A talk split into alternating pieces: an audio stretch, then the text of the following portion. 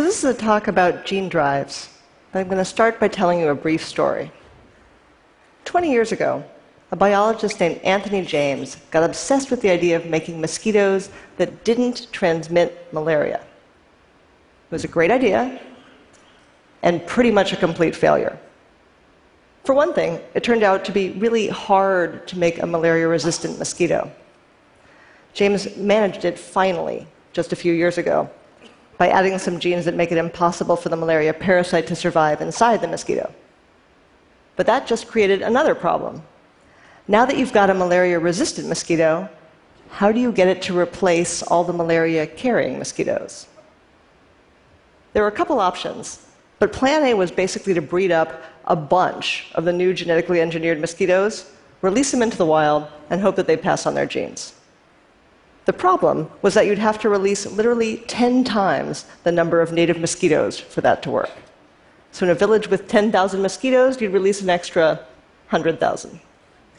As you might guess, this was not a very popular strategy with the villagers. then, last January, Anthony James got an email from a biologist named Ethan Bier. Bier said that he and his grad student, Valentino Gantz, had stumbled on a tool that could not only guarantee that a particular genetic trait would be inherited, but that would spread incredibly quickly. If they were right, it would basically solve the problem that James had been working on for 20 years. As a test, they engineered two mosquitoes to carry the anti malaria gene and also this new tool, a gene drive, which I'll explain in a minute. Finally, they set it up so that any mosquitoes that inherited the anti malaria gene wouldn't have the usual white eyes, but would instead have red eyes. That was pretty much just for convenience. So they could tell at a glance which was which. So they took their two anti malarial red eyed mosquitoes, put them in a box with 30 ordinary white eyed ones, and let them breed. In two generations, those had produced 3,800 grandchildren. That is not the surprising part. This is the surprising part. Given that you started with just two red eyed mosquitoes and 30 white eyed ones, you'd expect mostly white eyed descendants. Instead, when James opened the box, all 3,800 mosquitoes had red eyes. When I asked Ethan Bier about this moment, he became so excited that he was literally shouting into the phone. That's because getting only red eyed mosquitoes violates a rule that is the absolute cornerstone of biology Mendelian genetics. I'll keep this quick, but Mendelian genetics says that when a male and female mate, their baby inherits half of its DNA from each parent. So if our original mosquito was AA and our new mosquito was AB, where B is the anti malaria gene, the baby should come out in four permutations AA, AB, AA, BA. Instead, with a new gene drive, they all came out AB. Biologically, that shouldn't even be possible. So, what happened? The first thing that happened was the arrival of a gene editing tool known as CRISPR in 2012. Many of you have probably heard about CRISPR, so I'll just say briefly that CRISPR is a tool that allows researchers to edit genes very precisely and easily and quickly. It does this by harnessing a mechanism that already existed in bacteria. Basically, there's a protein that acts like a scissors and cuts the DNA, and there's an RNA molecule that directs the scissors to any point on the genome you want. The result is basically a word processor for genes. You can take an entire gene out, put one in, or even edit just a single letter within a gene. And you can do it in nearly any species. Okay, remember how I said that gene drives originally had two problems? The first was that it was hard to engineer a mosquito to be malaria resistant. That's basically gone now, thanks to CRISPR. But the other problem was logistical. How do you get your trait to spread? This is where it gets clever. A couple years ago, a biologist at Harvard named Kevin Esvelt wondered what would happen if you made it so that CRISPR inserted not only your new gene, but also the machinery that does the cutting and pasting. In other words, what if CRISPR also copied and pasted itself? You'd end up with a perpetual motion machine for gene editing. And that's exactly what happened. This CRISPR gene drive that Esvelt created not only guarantees that a trait will get passed on, but if it's used in the germline cells, it will automatically copy and paste your new gene into both chromosomes of every single individual. It's like a global search and replace, or in science terms, it makes a heterozygous trait homozygous. So, What does this mean? For one thing, it means that we have a very powerful, but also somewhat alarming new tool.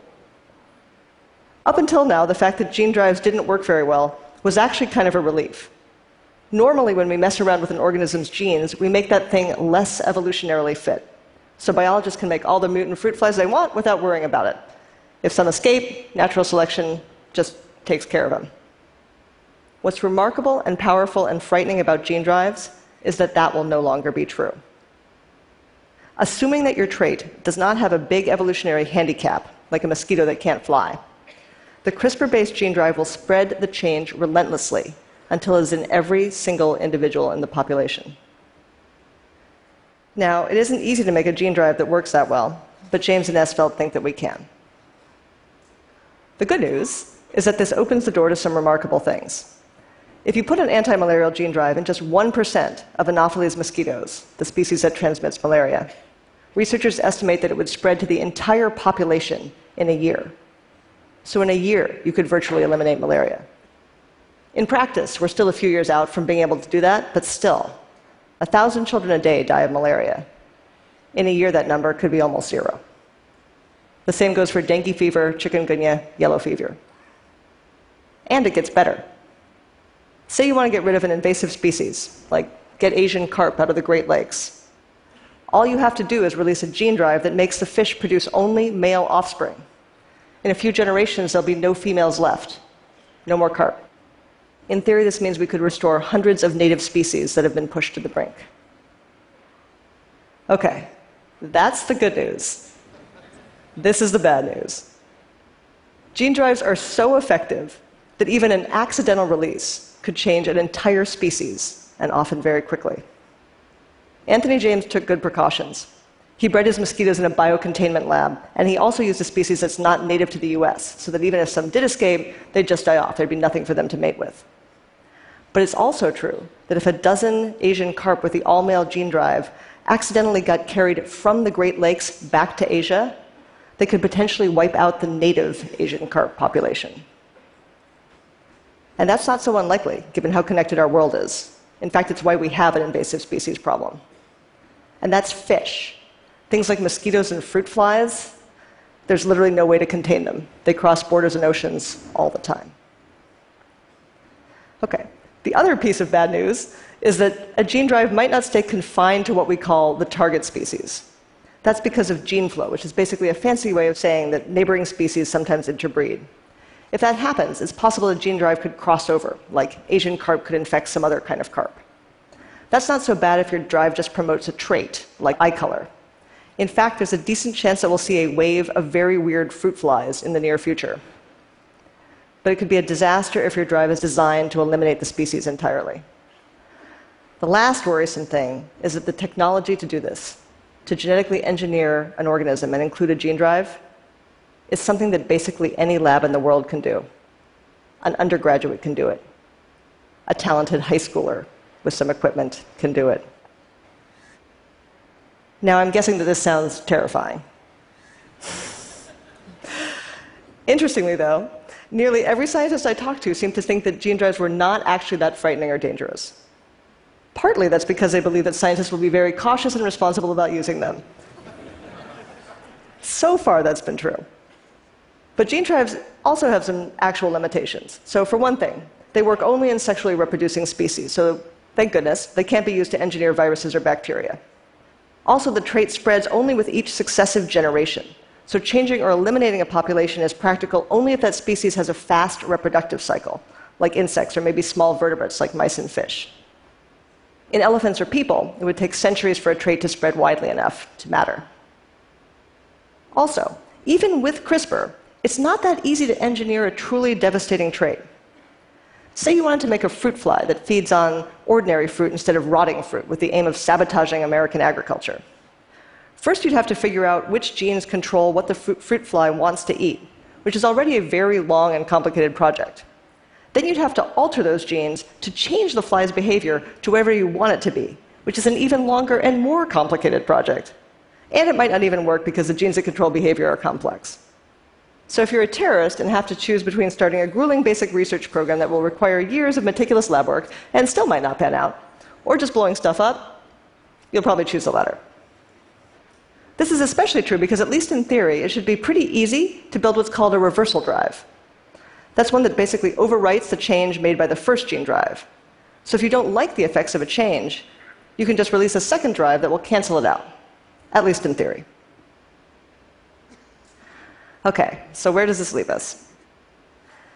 We now have the ability to change entire species at will.